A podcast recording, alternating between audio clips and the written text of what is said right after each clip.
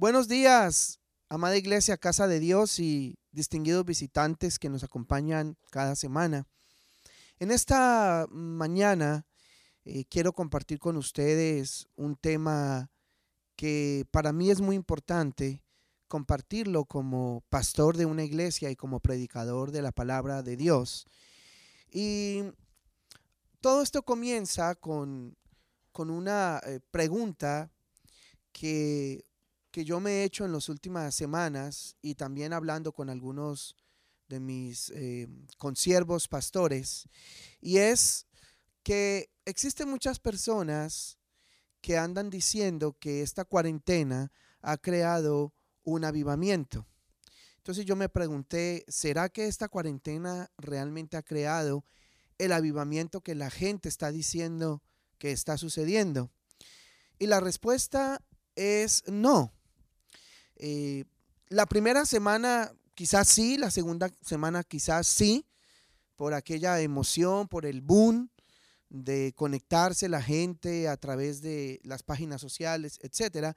Pero después progresivamente esto va decayendo y la respuesta es un rotundo no. déjeme decirle, primero que todo, que, que, en esta eh, mañana yo no he venido a hablarle bonito eh, yo no he venido, como dicen en Colombia, a adorarle la píldora, eh, no he venido a venderle humo, yo he venido a predicarle la palabra de Dios, porque no tengo contrato con ningún ser humano ni con ninguna denominación que me amordaza para decirme lo que debo y lo que no debo predicar, sino que tengo contrato con Dios y con su palabra. Y ah, yo he visto y, que, ha habido gente que ha encontrado la excusa perfecta con esto de la cuarentena para no reunirse. Es como si estuvieran esperando que eso sucediera. Y es interesante que los mismos que no van usualmente a la iglesia antes de la cuarentena o que llegan tarde antes de la cuarentena a los servicios, son los mismos que no asisten al culto online o que si asisten llegan tarde porque ese es su estilo de vida. Así que lo que hemos estado viendo con pastores, colegas, es que eh, más gente se ha distanciado de Dios porque ocurre una desconexión. Gloria a Dios por los que de alguna u otra manera oyen un culto online en cualquier parte del mundo y, de pronto ahí Dios los toca, eh, qué bueno, pero en general estoy hablando de la, de la iglesia, de la gente que usualmente se reúne eh, en los templos. Entonces, yo quiero que tú comprendas en esta mañana que si tú lees el libro de los hechos, el propósito de Dios eh, siempre fue y ha sido que la iglesia se reúna y, comenzaron a reunirse en las casas, después pudieron pasar a, templos, etcétera, y, pero siempre el énfasis, más allá de, los templos, es que se reunieran en las casas, pero, pero eh, cuando se reunían en las casas, eh, no, no es que una familia se reunía en su casa y otra familia en su casa, sino que la iglesia que comenzó pequeña y fue creciendo, se iba movilizando por las casas como iglesia, como grupo de fidelidad, y, desde Jerusalén hasta lo último de la tierra eran iglesia eh, en ese contexto. Pero, pero, escucha bien, por favor, pero conectarse en un culto online no cumple con este requisito de ser iglesia de acuerdo al libro de los hechos. ¿Y sabe por qué no cumple? Porque eh, el ideal es que la gente se reúna en los templos y esperamos que eso suceda en un futuro cercano. Y, si tenemos un culto online, es decir, si grabamos ese culto donde somos iglesia en ese lugar, en ese templo, qué bueno, porque eso es algo adicional que se coloca para que la gente en otros lugares pueda conocer esa casa o esa iglesia que se reúne y que está proclamando el nombre del Señor. Pero, pero, pero un culto online en sí mismo, como está sucediendo ahora mismo, cada uno en su casa conectado por esto de la cuarentena, no reúne los requisitos de lo que realmente es la iglesia. Así que esa gente que se, se, anda diciendo por ahí que ahora la iglesia, que la iglesia va a ser todo online y que seguramente nunca regresaremos a los templos, pues mira, no estamos entendiendo o no estamos leyendo bien la palabra o no la están predicando mal. Porque la palabra dice, es necesario estar unánimes juntos.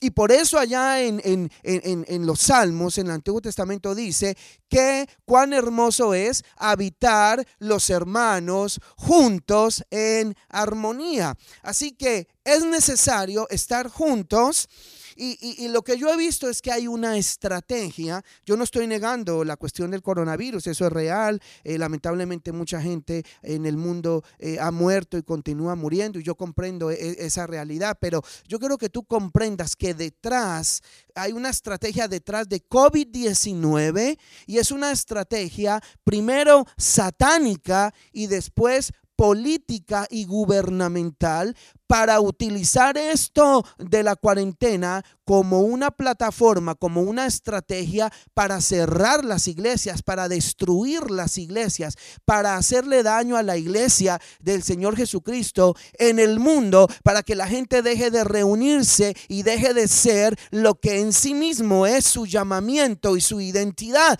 Pero, pero hoy yo vengo a hablarle a aquellos, escucha bien por favor, yo vengo a hablarle a aquellos que son iglesia dentro de la iglesia, que son el remanente de la fidelidad, el pueblo llamado por Dios para ser un pueblo santo y que es la verdadera iglesia dentro de eso que hoy en día en el mundo llaman iglesia. Y a eso yo les digo que nosotros, el pueblo de la fidelidad, el remanente dentro de esa iglesia, dentro de ese gran conglomerado, nosotros sabemos que nadie podrá destruir la iglesia porque la iglesia es un organismo vivo que tiene la vida de Dios desde adentro y por lo tanto no importa la estrategia del enemigo que venga, la iglesia no se cierra, la iglesia no se destruye, la iglesia no desaparece y Jesucristo un día volverá por una iglesia, pero escúchame bien, pero no por todo lo que estamos pensando que es iglesia, porque hay mucha gente que dice que es cristiana y que es creyente y que es iglesia,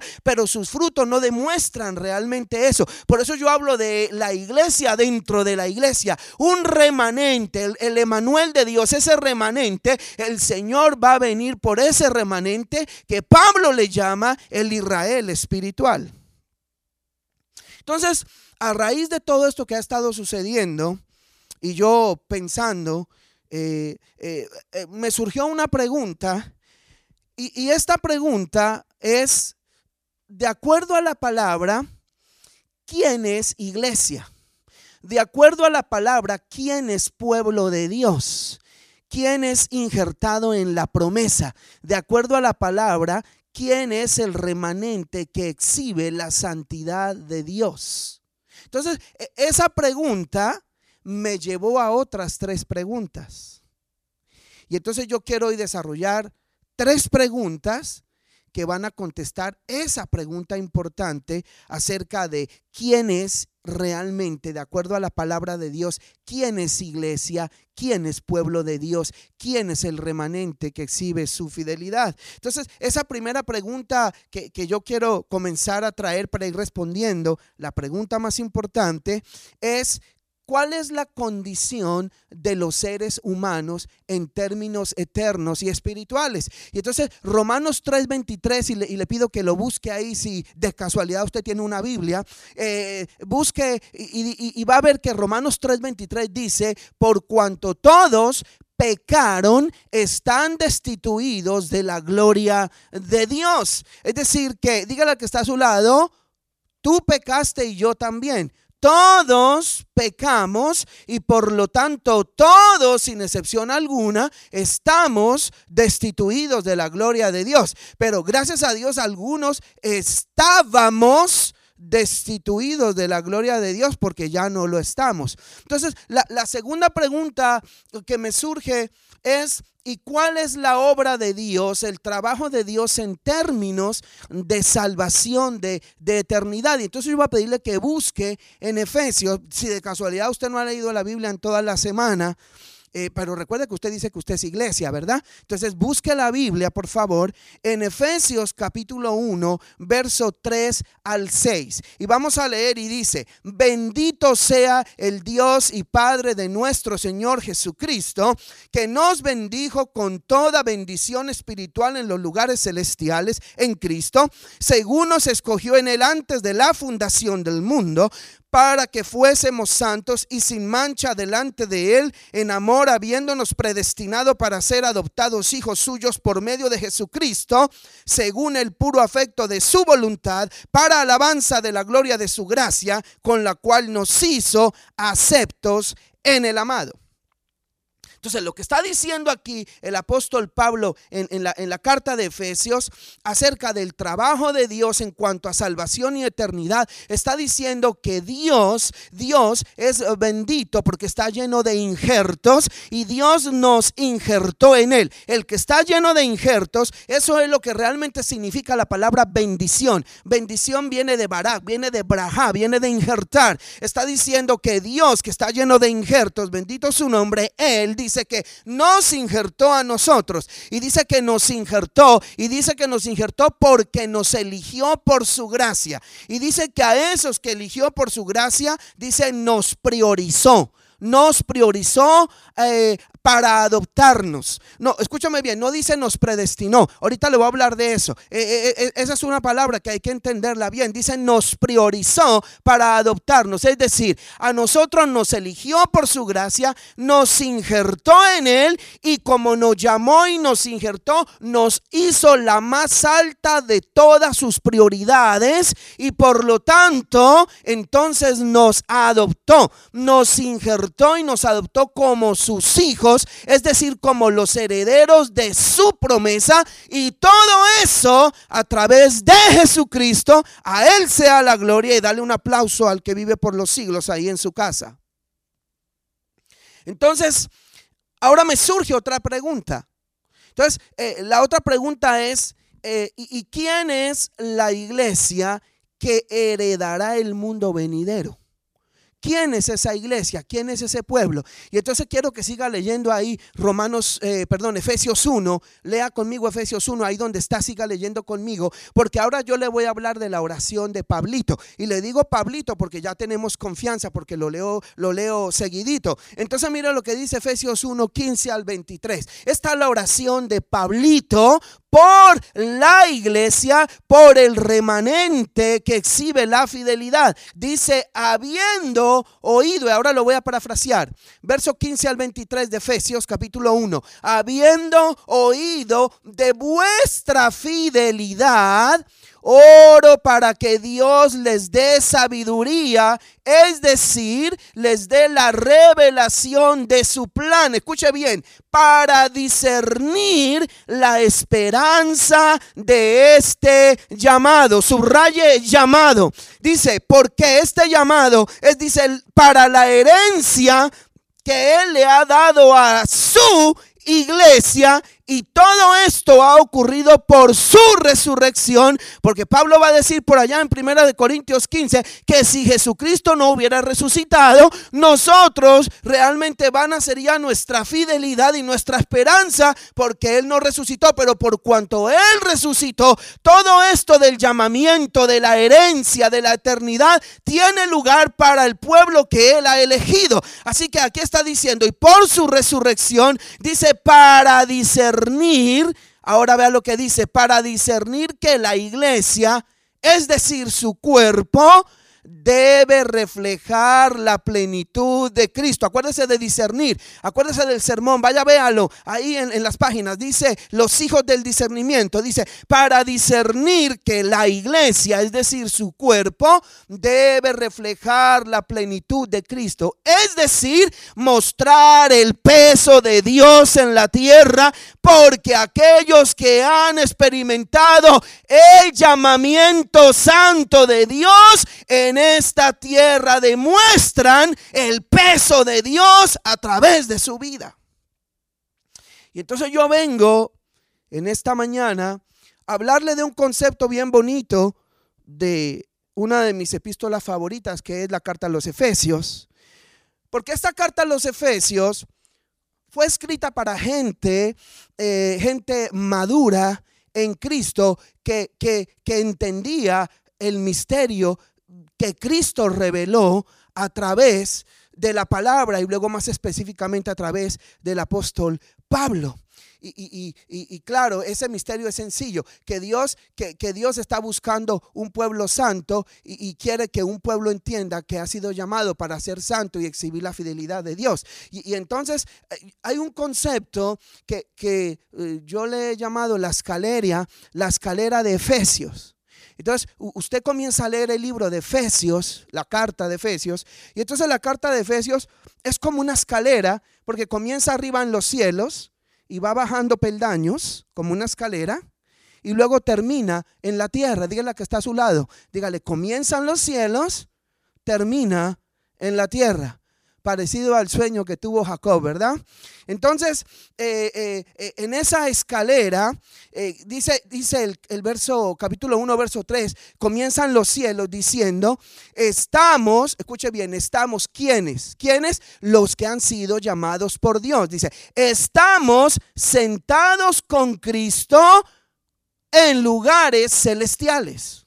Por eso comienza en los cielos. Estamos juntamente con Cristo sentados en lugares celestiales. Ah, dígale que está a su lado. Pero, dígale, al pastor le gusta hablar de los peros. Pero, vea, pero luego va bajando, luego va bajando y entonces va a explicar cómo es eso, o sea, por qué estamos sentados en lugares celestiales. Dice, ah, porque Dios llamó, porque Dios rescató, porque Dios mostró su amor, porque Dios creó un pueblo para que viva en unidad, porque Dios le entregó los dones, Dios le, le dio ministerios, porque Dios lo llamó a ser luz en medio de tinieblas, explica Efesios en esa escalera que va bajando, y porque Dios los ha llamado a una nueva vida en Cristo. Y luego hasta habla de, un, de algo que se llama los catálogos de los deberes. Eh, no estoy hablando de catálogos para, para, hacer shopping. Estoy hablando de, catálogos de, los deberes. Es decir, eh, cuáles son los deberes de los padres, de las esposas, de las, de las,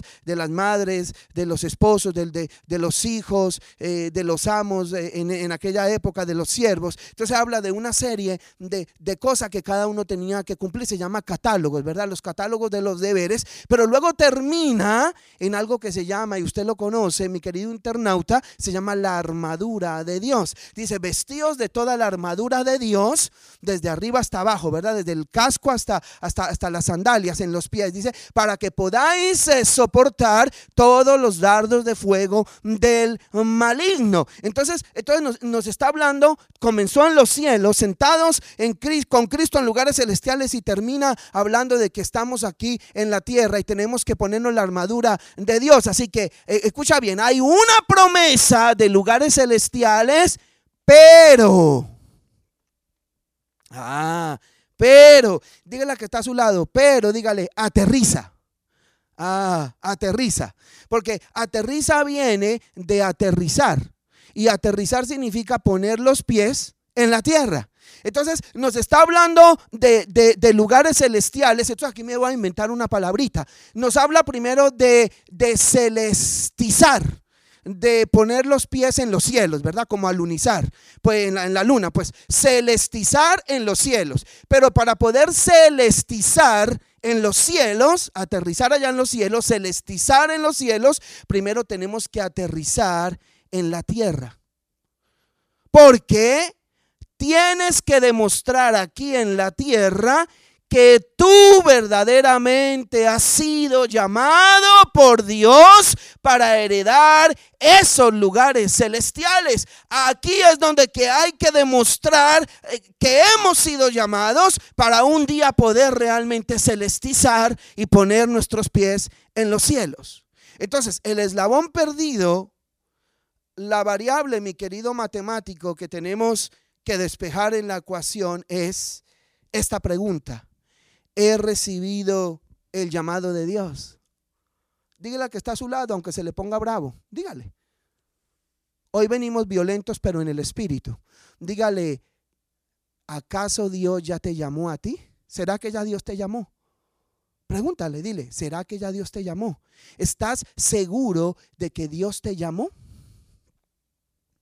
Porque los que heredarán la vida eterna son los llamados por Dios. Entonces, mucho se ha hablado de una controversia teológica entre algo que se llamaba arminianos versus calvinistas. Y esto comenzó por allá en la alta edad media eh, porque los arminianos decían que, Dios te llamaba y que tú ibas subiendo eh, en ese llamamiento, en salvación, santificación, pero que si tú te descuidas, caes de la gracia y, puedes perder todo. Y entonces los calvinistas decían que no, que eso no era posible, porque si Dios eh, te, te llamó, entonces tú tenías que perseverar hasta el final y se supone que nunca nunca más ibas a retroceder. Y de ahí vinieron los seguidores de Arminio, ¿verdad? Que se radicalizaron más que Arminio, los seguidores de Calvino, que se radicalizaron más que Calvino. Es decir, eso es como ser más papista que el Papa, ser más calvinistas que Calvino, ser más arminianos que Arminio. Y se armó toda una controversia teológica que hasta el día de hoy ha dividido a toda la cristiandad. Pero escúchame bien, por favor, yo no vengo a hablarle de eso porque eso para mí es más especulación teológica y esa especulación teológica le ha hecho mucho daño a la interpretación de la palabra de Dios y le ha hecho mucho daño a los que estudian la Biblia. Así que mi querido amigo que me escuchas, hoy yo no vengo a hablarte de especulación teológica, yo vengo a hablarte de lo que dice la Biblia. Vengo a hablarte de la interpretación bíblica de lo que la Biblia realmente está diciendo. Y si tú estás de acuerdo con lo que te estoy comentando, ahora mismo ahí donde estás, dale un like ahí a la página en, vivo. Estás escuchando el mensaje, pon ahí un corazoncito, un abracito de eso que salió ahora ahí un emoticón con abracito, ponle ahí un like, pon, pon algo ahí, déjame saber que estás de acuerdo de que es mejor que te predique Biblia que especulación teológica. Porque yo vengo a decirle que si en verdad Dios te llamó, tú perseveras en fidelidad hasta el final. Si en verdad Dios te llamó, Tú no tienes tiempo para pensar en el pecado porque estás tan enfocado en las riquezas de su palabra y en lo que espera tu futuro en Cristo que ni siquiera tienes tiempo para pensar en el pecado. Si en verdad Dios te llamó, tú estás enfocado en hacer tesoros en el cielo. Si en verdad Dios te llamó, tú estás reflejando frutos dignos de arrepentimiento y de un aplauso al que vive ahí donde está Aleluya. Bendito el Señor. Seguimos, amada iglesia. Entonces ahora vengo a decirle a los que llamó, y esta es la parte que más me gusta, a los que llamó les hizo una promesa.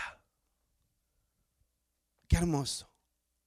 Y quiero que vaya conmigo al libro de Ezequiel, capítulo 11, versos 19 y 20. Si todavía te gusta el mensaje y si no te has desconectado, ahí, ahí, búscate. Ezequiel capítulo 11, versos 19 y 20. Recuerde que le dije que hoy no vine a hablarle bonito, pero vine a hablarle la palabra, como es. Y Ezequiel 11, 19 al 20, ahí está la promesa de aquellos a los cuales Dios llamó. Y la promesa dice, y les daré un corazón y un espíritu, es decir, un ánimo nuevo pondré dentro de ellos y quitaré el corazón de piedra de en medio de su carne y les daré un corazón de carne para que anden en mis ordenanzas y guarden mis decretos y los cumplan y me sean por pueblo y yo sea a ellos por Dios. Aleluya.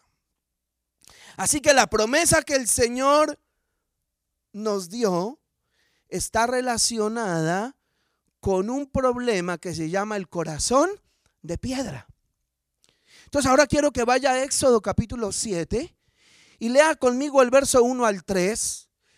Y el contexto de este pasaje tiene que ver con el viaje que hizo Moisés y su hermano Aarón para ir a sacar al pueblo de Israel de la esclavitud de Egipto y de la mano dura de Faraón y llevarlos a la tierra que el Señor les había prometido para ser allí pueblo para Hachem, para Dios. Entonces, Éxodo 7, 1 al 3, mire lo que dice. Dice, y Jehová dijo a Moisés, mira, yo te he constituido Dios para Faraón, o sea, te he constituido como un poderoso, utiliza la palabra él, que es poderoso. Dice, dice, como un poderoso para Faraón o contra Faraón, y tu hermano Aarón será tu profeta. Tú dirás todas las cosas que yo te mande, y Aarón tu hermano hablará a Faraón para que deje ir de su tierra a los hijos de Israel. Mira lo que dice, verso 3. Y yo endureceré el corazón de Faraón y multiplicaré en la tierra de Egipto mis señales y mis maravillas. Entonces, quiero que subraye por ahí donde dice, yo endureceré el corazón de Faraón, dijo Dios, ¿verdad? Porque entonces, claro, es esto lo, hemos malentendido y, hemos pensado que, que, esto es como cuando un papá le dice, le dice a su hijo pequeño, mira, cómete este dulce y cómete este dulce y quizás el niño no quería, pero el papá lo va obligando y después de que el niño lo obliga, entonces viene luego y lo castiga, ¿verdad que un papá no hace eso? Un papá no obliga a su hijo a comer un dulce para luego pegarle porque se lo comió, ¿verdad? ¿Verdad que no? Entonces, esto no se trata de que Dios en endureció el corazón de Faraón. No, no, no, no. Mire, mire, mire, lo que está diciendo es que Dios dijo, yo mostraré la dureza del corazón del Faraón. Porque el corazón del faraón ya estaba duro. No es que Dios lo endureció, es que ya estaba durito el corazón. Y utiliza la palabra caché en hebreo. Así que está diciendo, yo mostraré la dureza del corazón del faraón. Entonces, claro, ¿cómo Dios iba a mostrar la dureza de ese corazón? Ah, con las plagas. Entonces vino la plaga uno. ¿Cuántas fueron? A ver, cuéntelas conmigo. ¿Cuántos tienen 10 dedos? A ver, 1, 2, 3, 4, 5, 6, 7, 8, 9. ¿Cuántas fueron?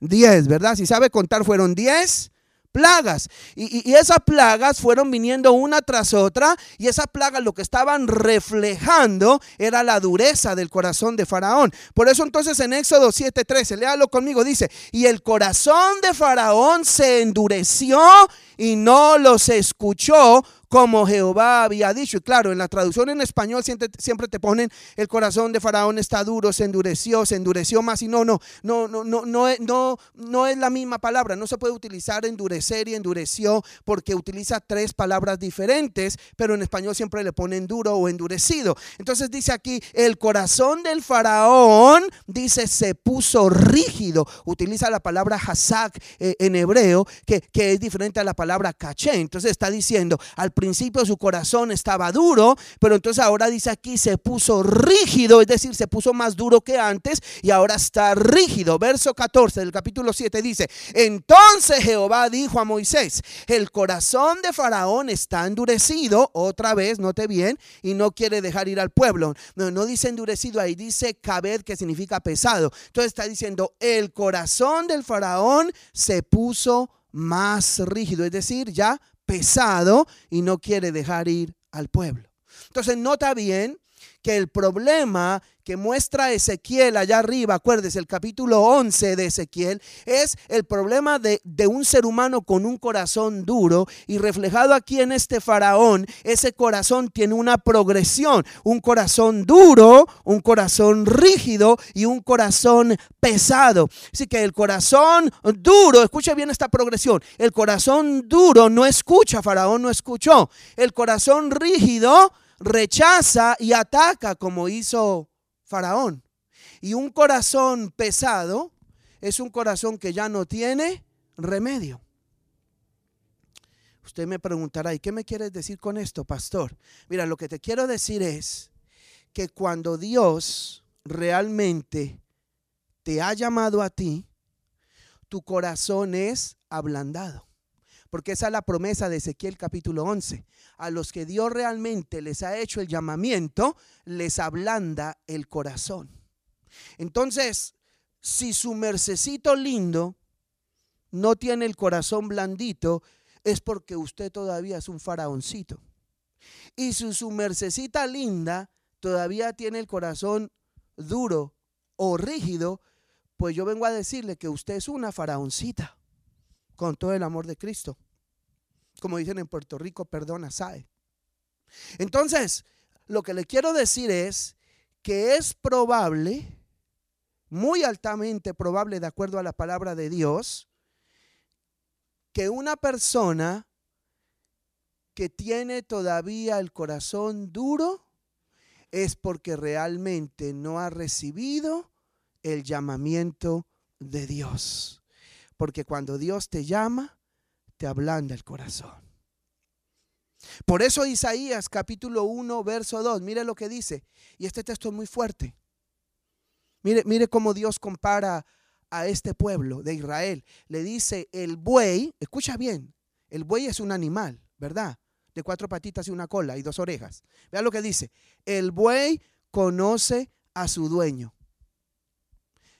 Dice, y el asno, otro animalito, de cuatro patitas, un rabito y dos orejas, Dice, y el asno el pesebre de su señor. Dice, pero, pero, a mí me gustan los peros, ¿verdad? Israel no entiende.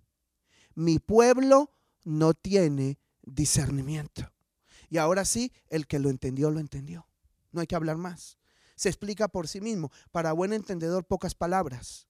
Entonces ahora yo quiero ir al Nuevo Testamento y que tú mires cómo lo explica Pablito hablando del llamamiento, de la elección de Dios por el remanente de Israel y el remanente de los gentiles, que son llamados el Israel de Dios, el Israel celestial o el remanente de la fidelidad o el pueblo de la santidad. Tiene diferentes nombres. Entonces, eh, te lo voy a leer y, probablemente tú nunca habías leído este texto, porque hay mucha gente que no le gusta leer Romanos porque le parece demasiado sofisticado y demasiado difícil leerlo, pero yo vengo a leértelo y a tratar de explicártelo en palabras sencillas. Entonces, te lo voy a leer. Es una lectura un poquito larga, pero de paso hacemos el ejercicio de que leas de vez en cuando la Biblia. Entonces Romanos capítulo 9, verso 14 al 26 dice, ¿qué pues diremos? Pregunta el apóstol Pablo, ¿que hay injusticia en Dios? Todos aquellos que, que quieren acusar a Dios, ¿verdad? Dice, en ninguna manera Dios no es injusto.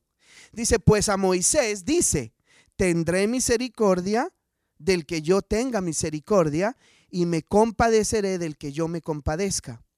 Así que no depende del que quiere ni del que corre, sino de Dios que tiene misericordia. Así que todo esto comienza porque Dios es misericordioso, es solidario.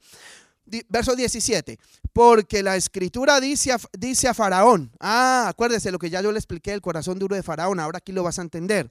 Dice, para esto mismo te he levantado, para mostrar en ti mi poder y para que mi nombre sea anunciado por toda la tierra de manera que de quien quiere tiene misericordia, dice aquí, y al que quiere endurecer, endurece, pero usted ya entendió qué es, y de quien quiere mostrar la dureza, la muestra.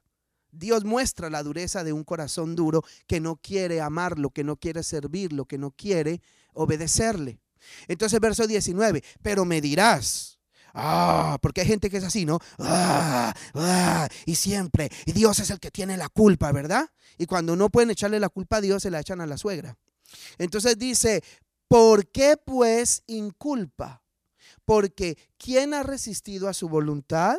Más antes le dice Pablo, mira, escucha esto, todos los seres humanos, oh hombre, mujer, ¿quién eres tú para que alterques con Dios? Dirá el vaso de barro al que lo formó, o sea, al alfarero, ¿por qué me has hecho así?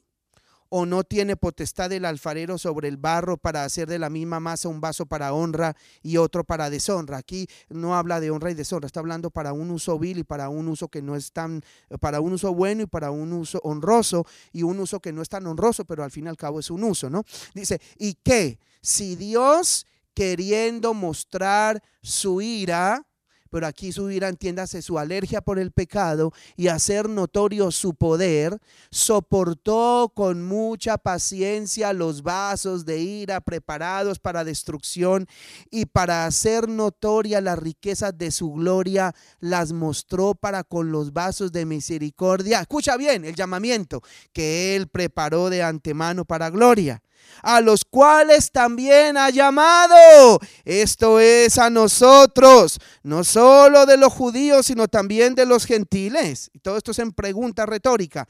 Como también en Oseas dice, citando a Oseas, llamaré pueblo mío al que no era mi pueblo, y a la no amada, amada, y en el lugar donde se les dijo, vosotros no sois pueblo mío, allí serán llamados hijos del Dios viviente. Qué hermoso pasaje. Entonces, yo quiero añadir un par de cositas de este pasaje, porque este pasaje lo que, lo que nos está diciendo, ¿verdad? Y, usted lo verá en lo que me falta por compartirle, es que, es que eh, el que realmente ha sido llamado por Dios demuestra que ha sido llamado por Dios. Vamos a ver ahorita de qué manera. Y el que no ha sido llamado por Dios, con sus obras también demuestra que no ha sido llamado por Dios. Así que las mismas obras, sea frutos de arrepentimiento u obras de no arrepentimiento, demuestran al que ha sido llamado para salvación y vida eterna y al mismo tiempo condenan al que no ha sido llamado para salvación. ¿Por qué?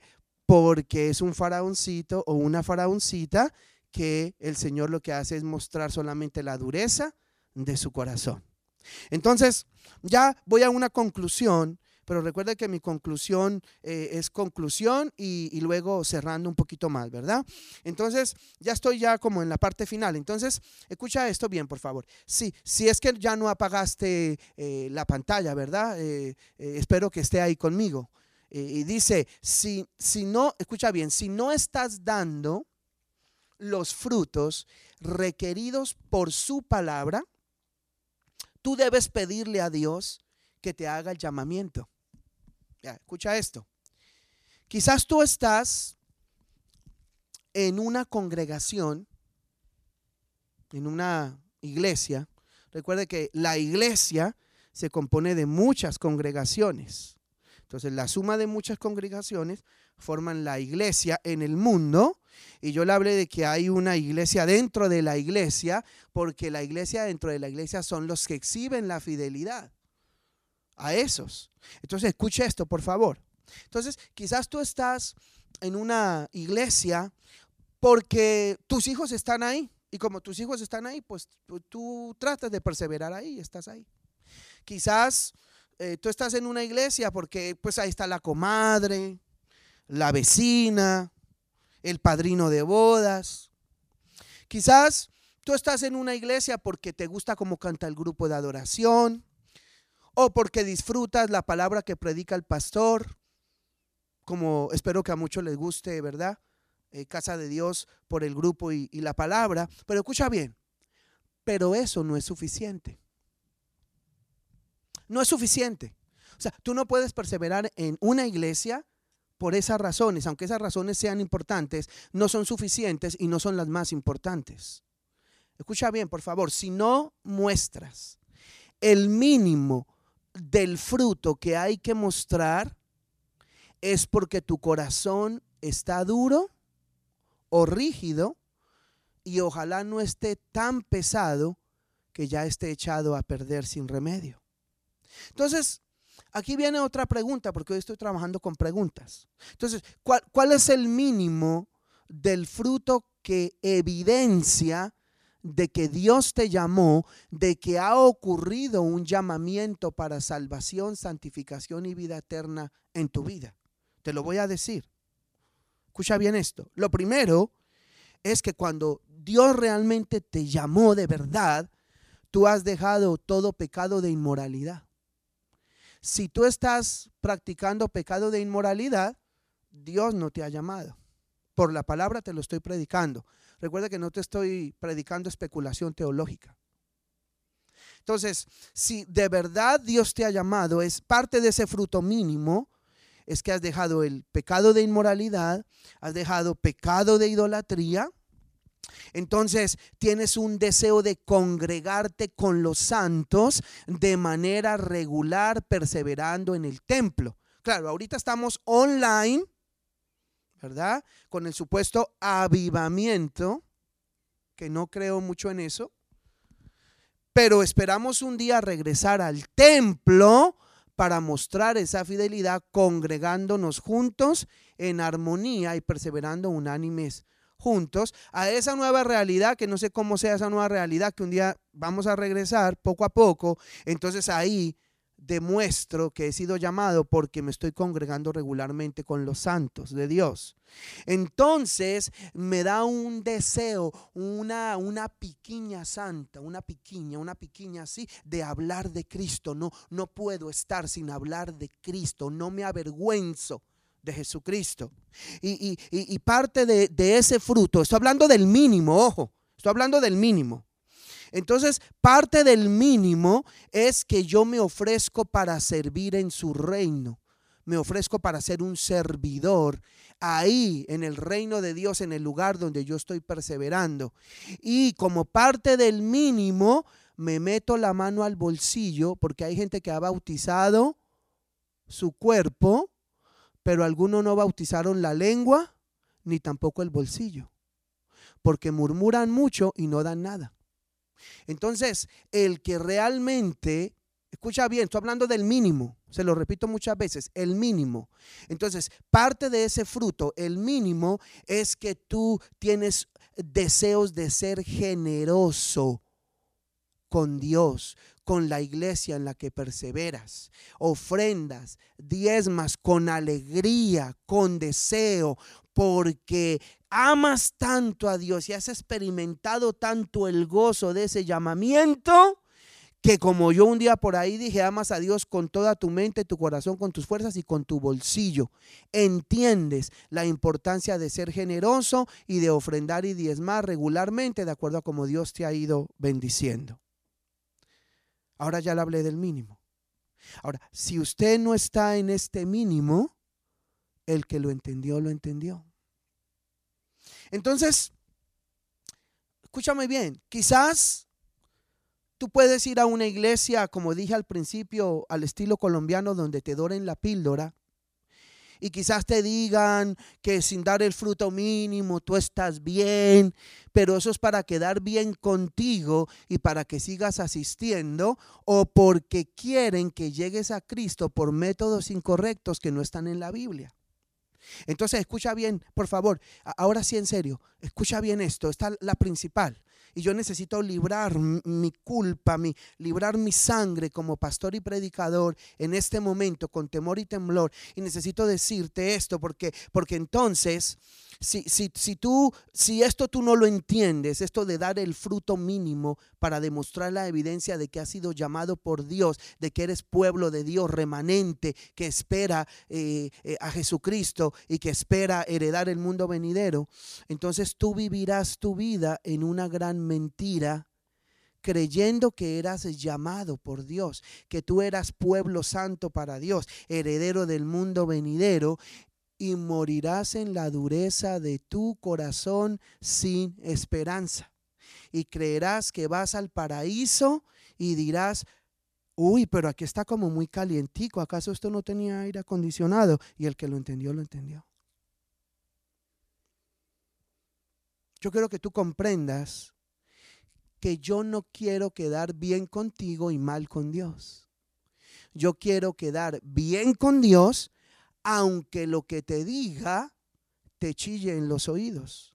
Y el que tiene oídos para oír, que oiga lo que el Espíritu Santo a través del predicador le dice a la iglesia.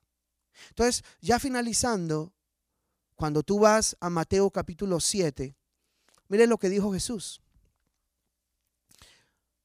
7, 21 al 23. No todo el que me dice, Señor, Señor, entrará en el reino de los cielos, sino el que hace la voluntad de mi Padre que está en los cielos. Muchos me dirán en aquel día, Señor, Señor, no profetizamos en tu nombre y en tu nombre echamos fuera demonios y en tu nombre hicimos muchos milagros y podemos añadirle muchas cosas más, ¿verdad? Y entonces, vea, vamos a añadirle más. ¿Y acaso yo no me conecté por Facebook para el culto de casa de Dios? ¿Y acaso yo no fui a la iglesia un día para que el pastor me viera? Y podemos seguir añadiendo, ¿verdad? Dice, y entonces les declararé, nunca os conocí, apartaos de mí, hacedores de maldad. ¿Por qué hacedores de maldad? Porque es un faraoncito y una faraoncita que tiene un corazón duro, que no quiere dejarlo ablandar por Dios y que con su manera de vivir está demostrando que no ha sido llamado. Entonces, escucha bien esto, en la Biblia y esto es hermoso, una cosa es decir y otra cosa es llamar. O sea, en la Biblia decir y llamar no significan lo mismo. Entonces, por eso aquí dice, en aquel día me dirán. O sea, los que se creían que eran llamados y remanente santo, me dirán, pero ya el Señor les dijo, apartados de mí.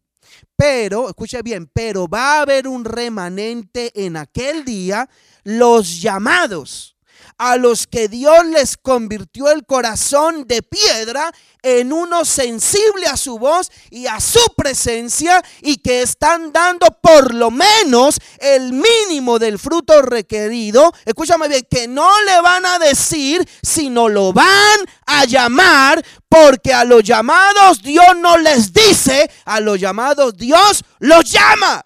Por eso es que Dios le dijo, escuche bien, Dios no le dijo a Samuel, Samuel, Samuel, sino que Dios llamó a Samuel, Samuel, Samuel. Porque una cosa es decir y otra cosa es llamar. Y ese que fue llamado por Dios eh, y Dios lo llamó y respondió, ese también va a llamar a Dios. No le va a decir a Dios, sino va a llamar a Dios porque Dios lo llama y él entonces llama a Dios. Así que yo vengo a decirle y de que está a su lado, dígale, despiértate. Despiértate, iglesia. Con cuarentena o sin cuarentena, los llamados vamos a dar el fruto de ese llamamiento. Los que han experimentado el llamamiento de Dios, aquellos a los que Jesús les dijo, Lázaro, ven fuera. Esos que han pasado de muerte a vida, de la oscuridad de la tumba, su luz admirable. A esos hoy Dios les dice en Isaías, yo te hice un llamado eterno. Levántate y resplandece, oh moradora de Sión moradora de Sión, porque decidiste habitar en su presencia. Y por tanto, a los llamados que habitan en su presencia y que por lo menos dan el mínimo del fruto, a eso les dice, por tanto, por tanto, grande, grande, grande es en medio de ti el Santo de Israel. Así que escúcheme bien, para la gente que está allá afuera, Dios no vale nada. Dios no existe. Dios es una figura decorativa. Dios ya pasó de moda. Pero para los que queremos exhibir la fidelidad del llamamiento, para esos que han sido llamados, Dios es todo. Dios es grande y Dios es poderoso porque han sido llamados y ajustados y afincados en el amado. Aleluya. Entonces ya ahora sí, para finalizar. Ahí donde está voy a pedirte que cierres los ojos y pases un tiempo orando conmigo en esta mañana. Escúchame bien. Si hay alguien que te está interrumpiendo y no quiere estar en comunión contigo ahí, sácalo de la casa, dile vete. Yo quiero pasar tiempo con Dios. Acuérdate que es mejor estar bien con Dios antes que con los hombres, que con los seres humanos. Entonces dile, déjame en paz, porque esto no es un reality, esto no es un show de perros, esto no es una película, esto no es una novela. Esto es la palabra de Dios que permanece para siempre. Esto es la vida eterna, esto es el llamamiento. Entonces ahí donde está, cierra tus ojos y, y, lo primero que yo quiero que tú hagas es, dile al Señor, Señor, en esta hora yo me humillo y te pido perdón y te pido que tengas misericordia de mí. Porque quizás yo pienso que soy un verdadero creyente Quizás yo me pavoneo como un pavo real, ¿verdad? De que yo soy el supercristiano. Cuando en realidad ni siquiera estoy dando el fruto mínimo de lo que es el llamamiento. Dile, Señor, en esta hora yo te pido, como predicó el pastor la semana pasada, que tú me ayudes con dolores de parto, clamar con dolores de parto por un llamamiento celestial. Señor, en esta hora con dolores de parto, yo quiero, Señor, rogar, suplicar, clamar, buscar, anhelar, desear, anticiparme con mi dolor de parto. Y Señor, en esta hora yo te pido, Señor, que tú me hagas el llamamiento. Yo no quiero, Señor, estar en la iglesia porque está la comadre, porque mis hijos van y entonces yo voy, porque están los padrinos de la boda, porque el pastor predica bien, porque el grupo canta bonito, porque la iglesia ofrece un programa bonito para los niños. Esas no son las razones para ir a un templo, a una iglesia. Yo quiero estar perseverando porque sé que me llamaste para la eternidad. Señor, en esta hora, yo, Señor, te ruego, dile, Señor, yo te ruego que tú me hagas el llamamiento, porque yo quiero, Señor, heredar el mundo venidero y quiero estar en la vida eterna contigo.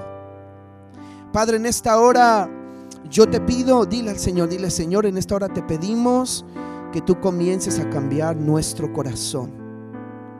Porque Señor, tú nos diste una promesa. aquellos que tú realmente llamas, tú les prometiste que ese corazón duro de piedra, ese corazón que no asiste al templo, que ni siquiera asiste a los servicios online, que no da porque está caño con Dios, que no es generoso, que cuando le hablan de dinero tuerce la cara, que prefiere gastarse el dinero en otras cosas menos que darle algo a Dios en la iglesia donde persevera y perseveran sus hijos y donde son bendecidos por el Señor. Esa gente que tiene el corazón duro, que ni siquiera habla de Cristo, porque ah, me salvo yo y los demás que se pierdan. ¿Qué me voy a poner yo a hablar de Cristo? Eso hasta de pronto es que me da vergüenza. Toda esa gente que no quiere servir en el reino porque hay que estarle rogando que haga algo en la iglesia. Toda esa gente que tiene el corazón duro, que dicen que son llamados por Dios y no dan el mínimo de fruto, a eso, Señor, yo te pido que tú lo llames hoy y comiences a cambiar su corazón de piedra y a ablandarlo para convertirlo en un corazón sensible a tu voz, para que puedan escuchar el llamado de Dios, para que puedan responder como lo hizo Samuel, como lo hizo David para que puedan responder como lo hizo Pablo, como lo hizo Pedro. Padre, en esta hora, Señor, yo te pido que la gente que está escuchando este video, esta predicación, Señor, hoy tú les abras, Señor, los ojos espirituales como a Isaías y puedan ver al Señor sentado en un trono alto y sublime y les puedas abrir, Señor, los oídos como a Isaías y pueda escuchar cuando Dios dice, ¿y a quién enviaré? ¿Y quién irá por nosotros? Y él respondió, heme aquí, here I am, heme aquí, envíame, send to me, envíame a mí. Señor, necesitamos gente que reciba un verdadero llamamiento de los cielos, que las trompetas celestiales comiencen a sonar y que los quiciales y las columnas del templo se estremezcan para que haya alguien que reciba un llamamiento en esta hora y comience a caminar en la fidelidad de un pueblo santo para Dios. Padre, en esta hora yo te pido que el pueblo que está escuchando este mensaje, que ha decidido darle like porque entendieron que es mejor predicar Biblia que especulación teológica, a eso Señor, yo te pido Señor, a todos nosotros, que tú nos ayudes a ser parte del remanente de la santidad, del pueblo de la promesa, el pueblo del pacto, el pueblo del juramento, el pueblo del testimonio de Dios el pueblo de Hachén, el pueblo que persevera y que camina en la fidelidad porque entiende el llamamiento y ni siquiera se le pasa por la cabeza otra cosa que no sea glorificar al Señor con su vida. Padre Señor, en esta hora yo estoy orando para finalizar, porque Señor, yo quiero Señor que hoy podamos nosotros visualizar aquel día. Padre, todos los que están ahí en este momento, escuchando y viendo, yo te pido, Señor, que ellos ahora mismo puedan visualizar, puedan imaginar, darles, darles una imagen, una visión, un cuadro, muéstrales algo, Señor, bien pixelado, Señor, porque tú eres, Señor, lo máximo. Tú les puedes hacer la mejor pixelación, la mejor fotografía para que lo puedan ver. Y que ellos puedan hoy ver, Señor, imaginarse aquel día cuando nuestro Señor Jesucristo, Yehoshua Hamashiach, el nombre sobre todo nombre, el nombre más importante de todo el universo, esté ahí en su trono sentado. Y entonces a esos que han sido llamados y que perseveraron hasta el final, el Señor un día les va a decir, ven, buen siervo y fiel. En lo poco, entiéndase, en el mundo terrenal y caído, en lo poco me fuiste fiel ahora te pondré en lo mucho, lo mucho entiéndase el mundo venidero. Quiero que te imagines esa cena para que te des cuenta que vale la pena servirle al Señor en fidelidad. Vale la pena ser generoso con Dios. Vale la pena servirle al Señor. Vale la pena perseverar con la familia en el templo. Vale la pena ser servidor en la casa donde estás, eh, en la iglesia a la que asistes. Vale la pena darle al Señor tiempo, esfuerzo, dinero. Claro que sí, vale la pena perseverar hasta el final. Porque el Señor te va a decir, ven, ven, buen siervo. Fuiste fiel allá. Cuando las cosas estaban duras, fuiste fiel. Ahora yo te voy a poner en lo mucho. Entra en el gozo de tu Señor. Entra al mundo venidero a heredar todas las riquezas del Padre. Señor, te damos gracias. Señor, yo te pido, Señor, que hoy ocurra el llamamiento eterno en muchos que escuchen este mensaje y que muchos hoy vuelvan a nacer de arriba de lo alto. Que ocurran muchos reborn, muchos nuevos nacimientos de arriba de lo alto. Porque Dios todavía sigue llamando hasta completar el número, hasta completar la plenitud, un número exacto que Él tiene en su potestad para llevarlos al mundo venidero. Busca que el Señor te llame. Y si ya eres llamado, persevera en ese llamamiento eterno. Gracias te damos, Señor. Amén. Solamente me resta decirles que nos sigan por las páginas sociales. Lunes, miércoles, viernes 7 y 30. Tenemos oración los lunes, casas de paz los miércoles, nueva, nueva este, temporada, viernes estudio bíblico y el domingo nuestro servicio a las 11 de la mañana y pendientes cualquier cosa eh, que podamos ir avisándoles en relación a cómo regresaremos al templo para perseverar en el llamamiento y la fidelidad al Señor. Shalom para todos.